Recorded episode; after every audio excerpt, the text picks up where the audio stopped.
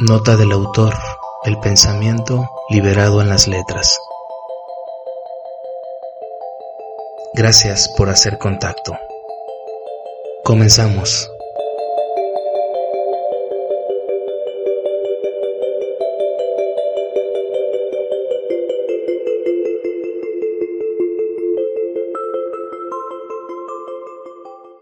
Hola amigos de Nota del Autor, nos da mucho gusto que nos vuelvan a escuchar por este medio. Este es nuestro segundo podcast. En el anterior habíamos hecho una introducción acerca de un artículo que iba a publicar en mi blog Nota del Autor titulado Migrar al ciberespacio.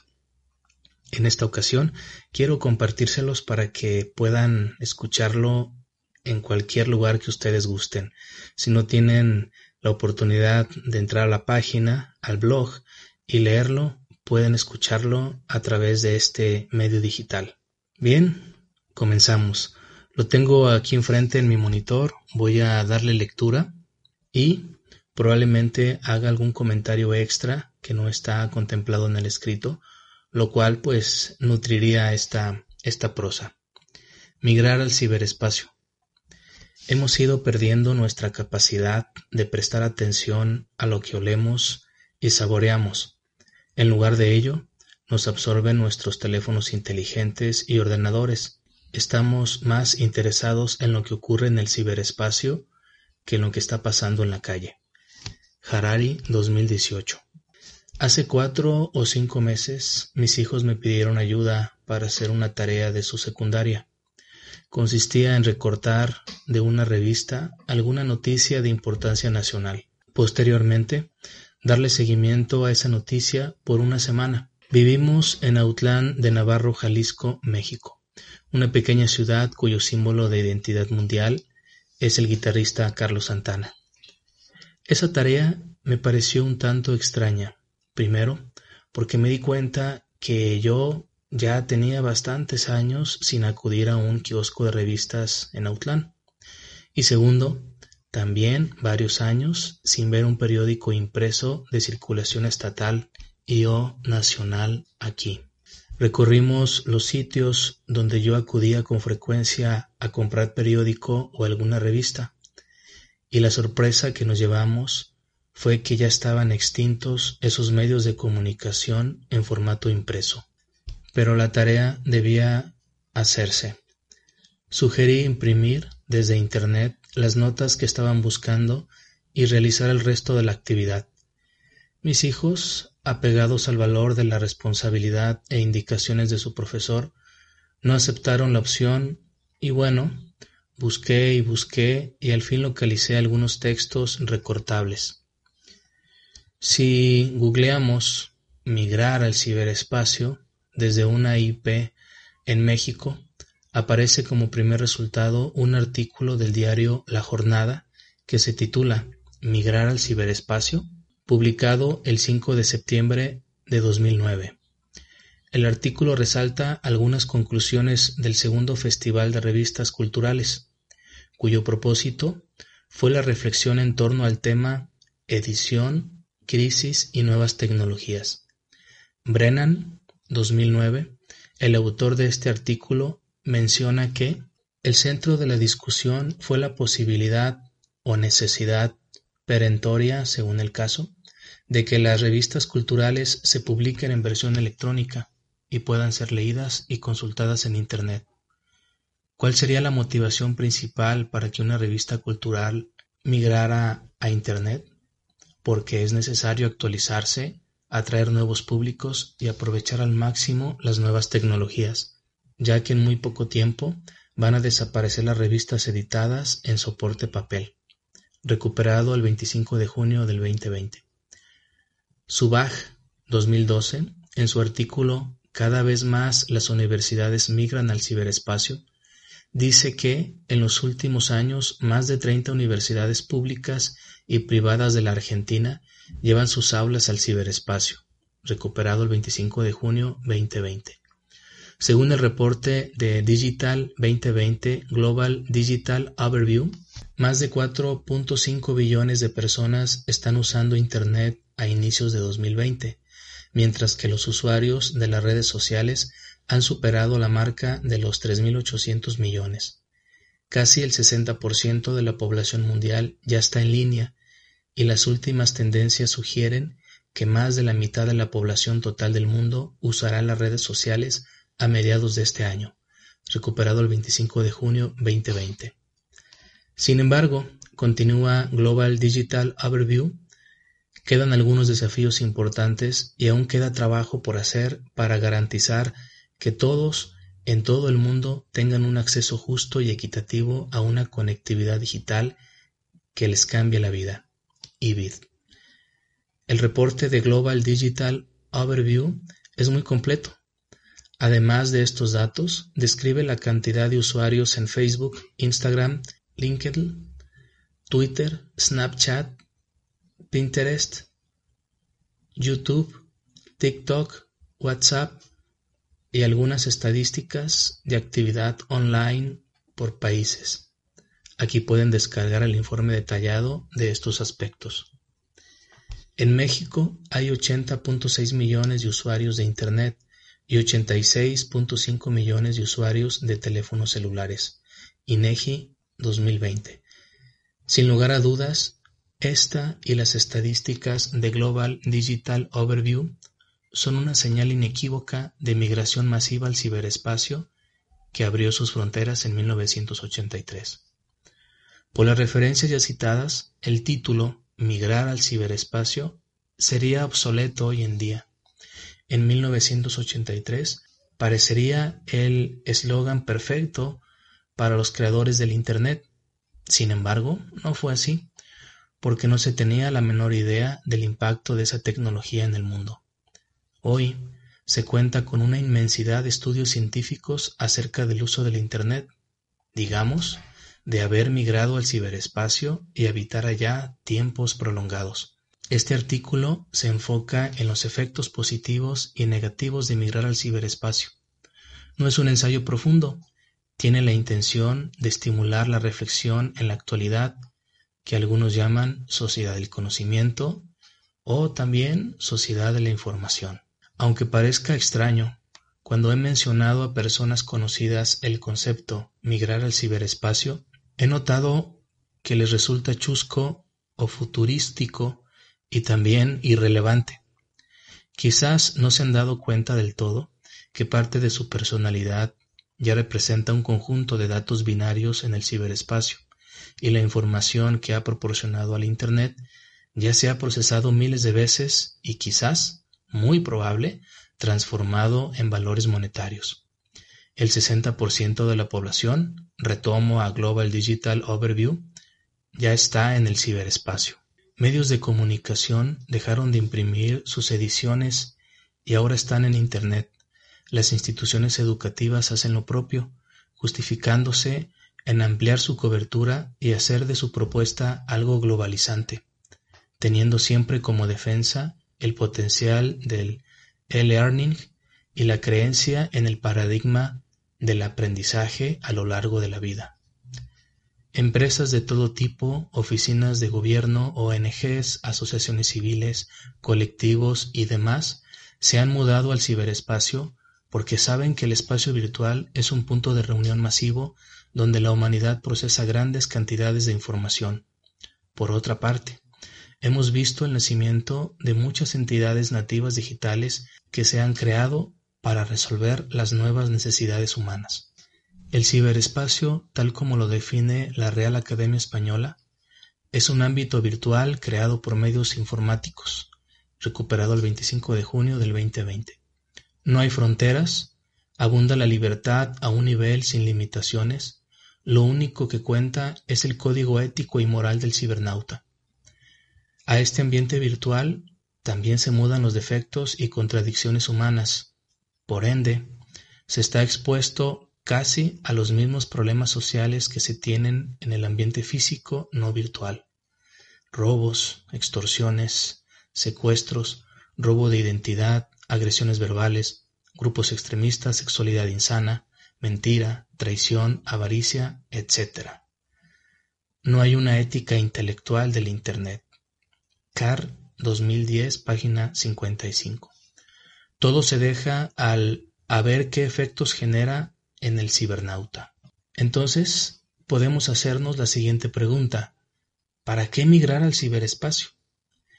Si las empresas e instituciones lo han hecho, está bien, que innoven y satisfagan a los millennials. Esta puede ser una respuesta rápida de alguien de la generación baby boomers o generación X. Aunque muchos procesos ya no están disponibles en forma física, estas personas mandan a sus nietos y sobrinos a picarle a las pantallas para hacer un trámite que se requiere procesar en línea, mientras ellos siguen su vida como hace 45 o 50 años sin Internet.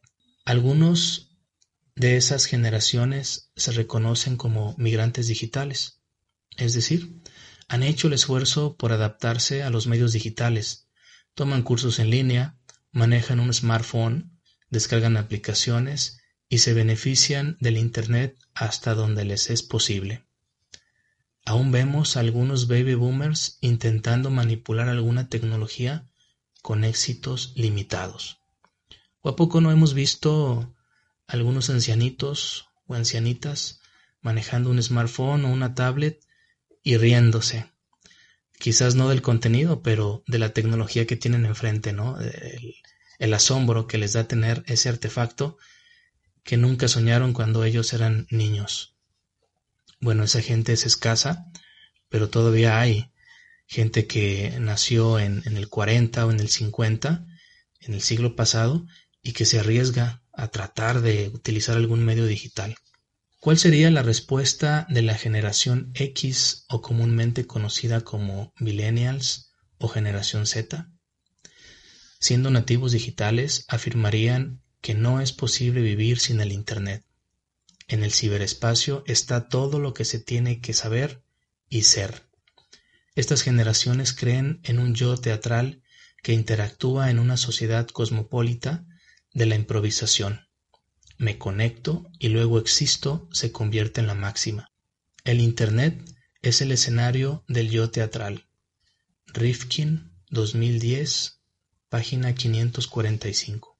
Algunas personas de estas generaciones recomendarían estudia en línea, googlea y aclara tus dudas, crea un perfil de Facebook, sube fotos a Instagram, gana dinero como youtuber, estudia programación web, nanotecnología, bioingeniería, monta una empresa en línea, gana dinero como gamer, vuélvete loco por los likes y los retweets, Crea contenido digital, no te quedes atrás, actualízate, compra un smartphone de gama alta o a alta gama, haz tus compras en línea, WhatsAppea, compra un paquete de datos ilimitado, ve series por streaming, sigue a tus ídolos en las redes sociales, compra una Mac.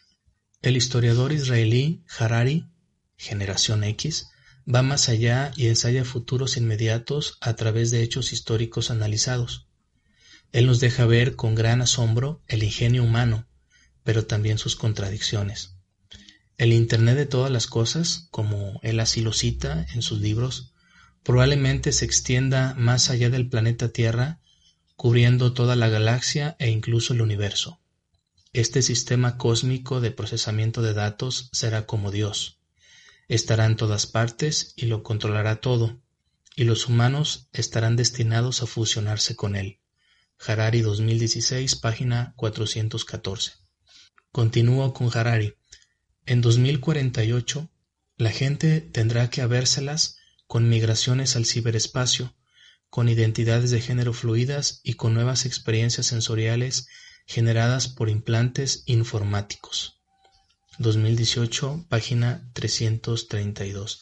Debo decir que la propuesta de Harari, distribuida en los tres libros que ha vendido y que han sido bestseller a nivel mundial, es interesante.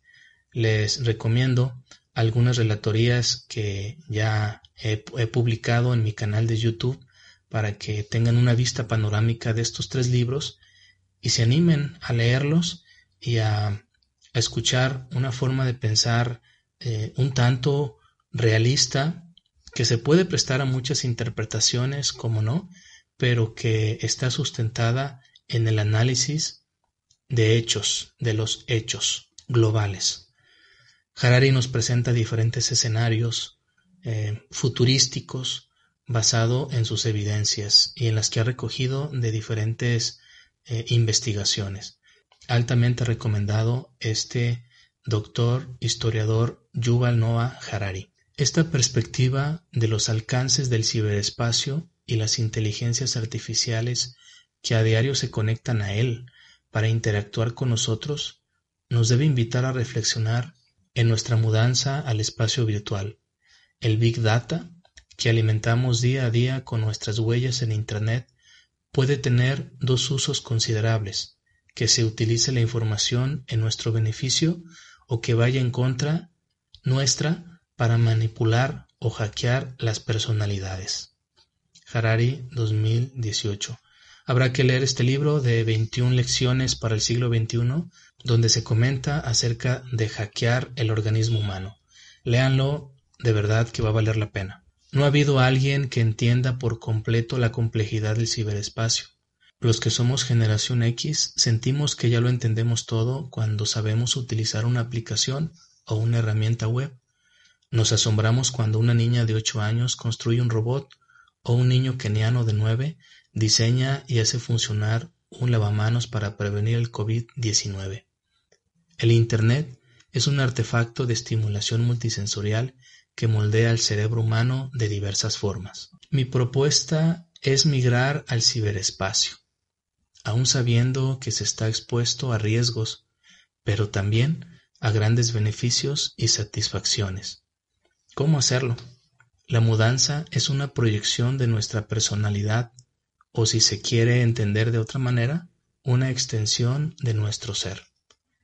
El tiempo que vivamos no alcanzará para entender la complejidad del mundo, así hayamos leído una gran cantidad de libros u obtenido diversas certificaciones académicas o lo que se esté dispuesto a hacer para entenderse a sí mismo y entender la realidad. Yo apuesto por una migración al ciberespacio, como una oportunidad para aumentar el autoconocimiento, acercarse al conocimiento de los demás y no quedarse a ver pasar a los millennials y a la generación Z como si fueran extraterrestres. Casi todos, según las estadísticas, hemos iniciado una migración al ciberespacio hace algunos años. Tenemos cuenta de correo electrónico, un perfil de Facebook, Twitter, Instagram, un canal de YouTube, etc. Pero no lo es todo para llegar a la migración. La migración, según como la entiendo, es partir a un lugar por necesidad, cambio de plan de vida, trabajo o conflicto bélico.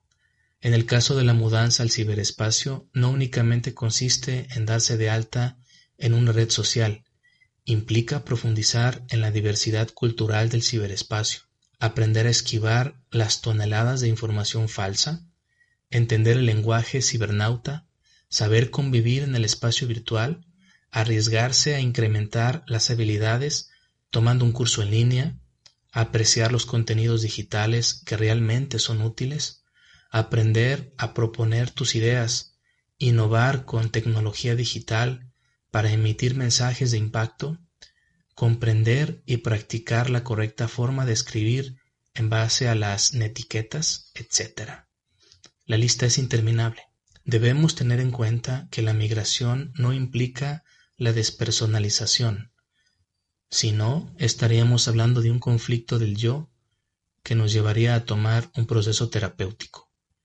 El aspecto más importante en este proceso es saber identificar ¿Qué lugar de nuestra vida le daremos a nuestro hábitat en Internet y al que tenemos en la realidad tangible? Siempre será muy sabio encontrar el equilibrio. En febrero de 2020, formalmente inicié un proceso de migración al ciberespacio, en la búsqueda de hacer contacto con las personas que ya habitan esa dimensión. Construí Nota del Autor como nave ciberespacial para tal propósito. Mi medio de comunicación es mi pensamiento liberado en las letras, estructuradas en reflexiones, análisis, crítica e investigación científica. Estoy en proceso y también en el momento de encontrar un equilibrio entre mi interacción en el ciberespacio y mi realidad tangible. Yo te pregunto, ¿en qué etapa te encuentras de tu migración al ciberespacio? ¿Para ti este concepto es relevante, migrar al ciberespacio? ¿Qué posición tienes que tomar? Espero sus comentarios en el blog notadelautor.com o en la casilla de comentarios de iVoox. Gracias por encontrarte el día de hoy conmigo. Te invito a continuar nuestra amistad. Un gran abrazo y sigamos leyendo. Gracias por hacer contacto. Gracias por escucharnos. Nos vemos en la siguiente nota del autor.